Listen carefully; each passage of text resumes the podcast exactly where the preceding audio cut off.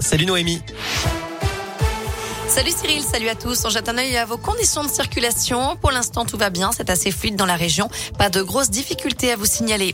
À la une, bientôt un nouveau protocole sanitaire dans les écoles. Il sera dévoilé la semaine prochaine et s'appliquera dès la rentrée des vacances d'hiver. C'est ce qu'annonce Gabriel Attal, le porte-parole du gouvernement, à l'issue du Conseil des ministres. Une concertation aura lieu avec les syndicats d'enseignants et des parents d'élèves. Plusieurs pistes sont à l'étude, notamment le niveau du protocole, le port du masque et la gestion des cas contacts. En attendant, la France a commencé à lever ses mesures de restriction. Depuis ce matin, le port du masque n'est plus obligatoire en extérieur. Les jauges ont été levées dans les enceintes sportives et les lieux culturels et le télétravail est recommandé trois jours par semaine, mais il n'est plus obligatoire. Le gouvernement a aussi confirmé la réouverture des discothèques le 16 février prochain, conformément au calendrier dévoilé il y a quelques jours. À partir d'aujourd'hui, les personnes immunodéprimées peuvent obtenir gratuitement en pharmacie des masques FFP2. Il suffit de présenter une prescription du médecin. À retenir également ce cluster à la prison de Rouen dans la Loire. Près de la moitié des hommes détenus ont été testés positifs au Covid et encore plusieurs dizaines d'entre eux ont refusé d'être testés. Le centre de détention de Rouen est le plus touché par l'épidémie en Auvergne-Rhône-Alpes.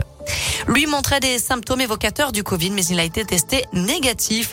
Nordal Lelandais doit être entendu cet après-midi aux assises de l'Isère à Grenoble.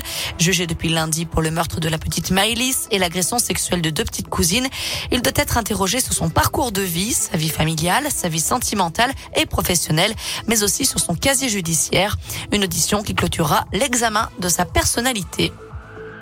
À la page des faits divers, cet éboulement ce matin sur la commune de Cerdon, dans l'Ain. Selon le progrès, un homme qui travaillait sur le chantier de sécurisation de la paroi rocheuse a été blessé à une jambe. Il devait être héliporté à l'hôpital, mais ses jours ne sont pas en danger. Et puis à la Réunion, la population se prépare à l'arrivée d'un nouveau cyclone. L'alerte rouge devrait être lancée cet après-midi. À partir de là, les habitants sont invités à rester confinés chez eux. Dans l'actu aussi, ce constat effrayant, la moitié des étudiantes en pharmacie disent avoir été victimes de harcèlement sexuel. Un quart aurait subi une agression sexuelle dans le cadre de leurs études. C'est ce que révèle une enquête présentée aujourd'hui par l'Association nationale des étudiants en pharmacie. Les obsèques du créateur Thierry Mugler seront célébrées vendredi à Paris dans l'intimité familiale. Une cérémonie religieuse est prévue à 11h au temple protestant de l'Oratoire du Louvre. Thierry Mugler est décédé le 23 janvier à l'âge de 73 ans. On termine avec un mot de sport et du curling pour débuter les Jeux Olympiques de Pékin aujourd'hui. La cérémonie officielle d'ouverture aura lieu vendredi, mais les épreuves commencent dès à présent. Et puis demain, on suivra les performances de Perrine Lafont en ski de boss.